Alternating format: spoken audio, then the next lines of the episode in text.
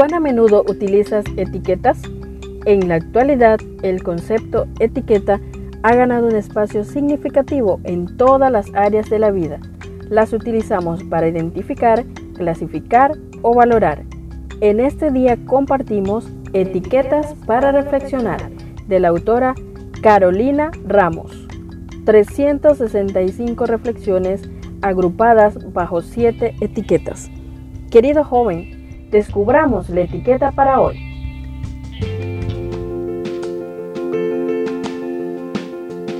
Presentamos para ti en este día la etiqueta Valores.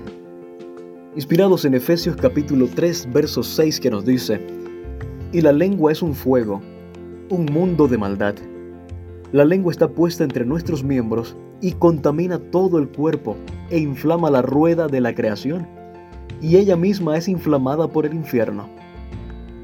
Trágame tierra es el título de la reflexión para este día. ¿Alguna vez dijiste algo e inmediatamente tuviste ganas de, de que te tragara la tierra? Cierta vez hice un comentario del que hasta ahora me avergüenzo. Estábamos trabajando en una comunidad en Brasil y uno de mis amigos me escuchó decir algo negativo e inapropiado. Me reprendió.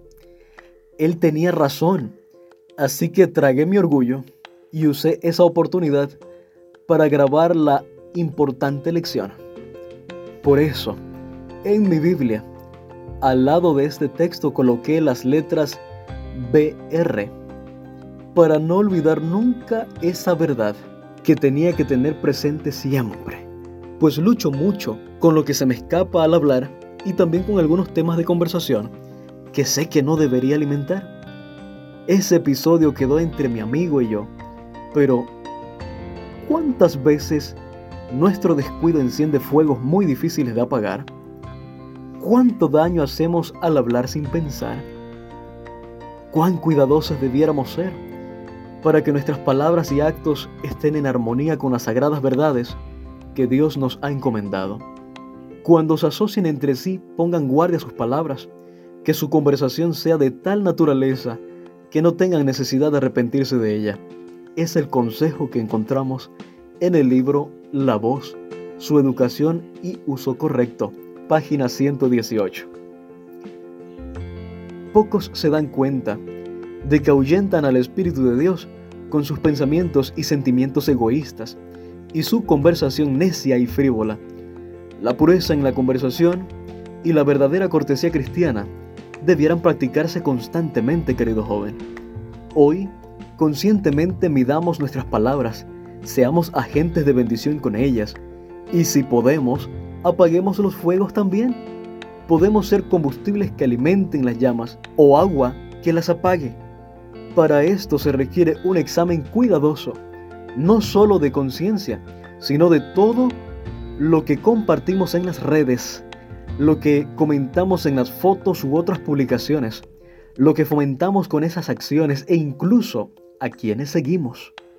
Querido joven, hoy decimos más con nuestra conducta en las redes que con nuestros comentarios verbales cara a cara. Aunque ciertas interacciones se están perdiendo por el protagonismo que gana el mundo virtual, debemos cuidar nuestra lengua y también los teclados de nuestros dispositivos. Pero Dios promete darnos sabiduría y control para que ese elemento sea usado con poder a favor del bien.